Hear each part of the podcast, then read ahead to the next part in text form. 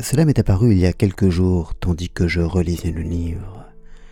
Je crois que je me suis depuis toujours identifié à Bernard Marx, le héros, pas très glorieux, du meilleur des mondes.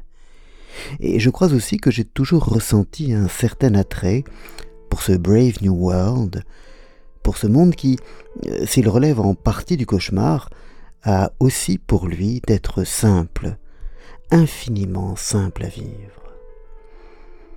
Bernard Marx est ce membre de la caste dominante Alpha Plus qui, contrairement à ses congénères, grands et élancés, est de petite taille. Il en ressent un complexe qui se traduit en jalousie envers ses collègues masculins, mépris envers les femmes qui préfèrent plus sportifs et plus joyeux que lui, rancune à l'égard de cette société où il est l'un des rares à ne pas se sentir bien.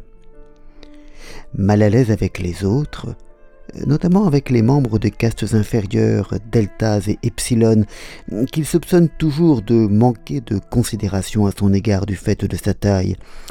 Il joue les esprits libres et critiques vis-à-vis de ce monde empâté dans la consommation effrénée des choses, des matières et des corps, dans l'absorption sans fin de loisirs et de drogues, dans le rejet continuel de ce qui demande temps, effort ou attention. Mais cette hostilité n'est que de circonstance. Qu'on lui donne l'occasion de passer du bon côté de la barrière, de rejoindre le camp des adulés et des puissants, et ses dégoûts disparaissent. Il se vautre alors avec délice dans ce qu'il ne prétendait abhorrer que faute d'y atteindre.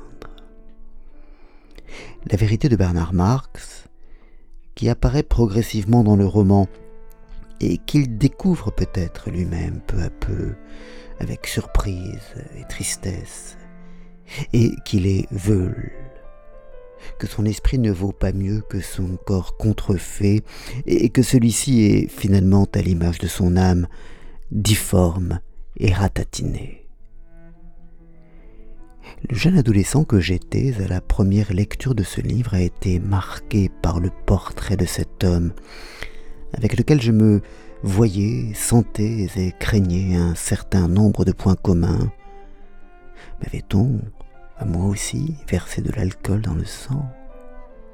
Et tout comme lui, j'avais, vis-à-vis de la société décrite dans le roman, des sentiments mêlés.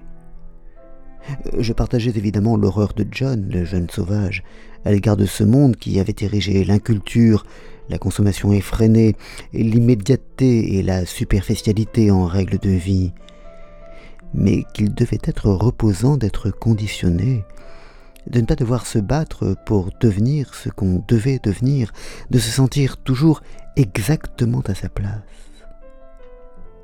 Les enfants alpha sont vêtus de gris, ils travaillent beaucoup plus dur que nous parce qu'ils sont si formidablement intelligents. Vraiment, je suis joliment content d'être un bêta, parce que je ne travaille pas si dur. Et puis nous sommes bien supérieurs aux gamma et aux delta. Les gammas sont bêtes, ils sont tous vêtus de vert. Et les enfants delta sont vêtus de kaki. Oh non, je ne veux pas jouer avec les enfants delta. Et les epsilon sont encore pires, ils sont trop bêtes pour savoir. Elle était bien confortable, bien reposante, cette société pré-câblée, dans laquelle chacun, sauf exception, était d'avance reconnu comme occupant légitimement la place qu'il occupait, et où nul, sauf quelques-uns, ne semblait éprouver les affres de la différence. Et puis, il y avait le sexe, vide de ses résonances sentimentales et affectives, et masculé de l'amour, de ses craintes et de ses tremblements, et qui était ainsi réduit à un plaisir social, à une politesse sans conséquence.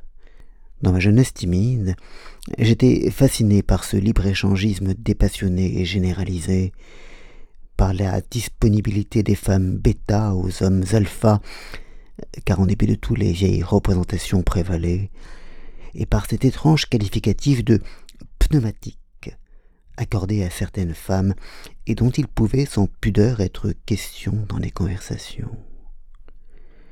Le meilleur des mondes au surplus pouvait bien être désigné ainsi par antiphrase, mais il n'avait rien de l'univers de terreur décrit par Orwell.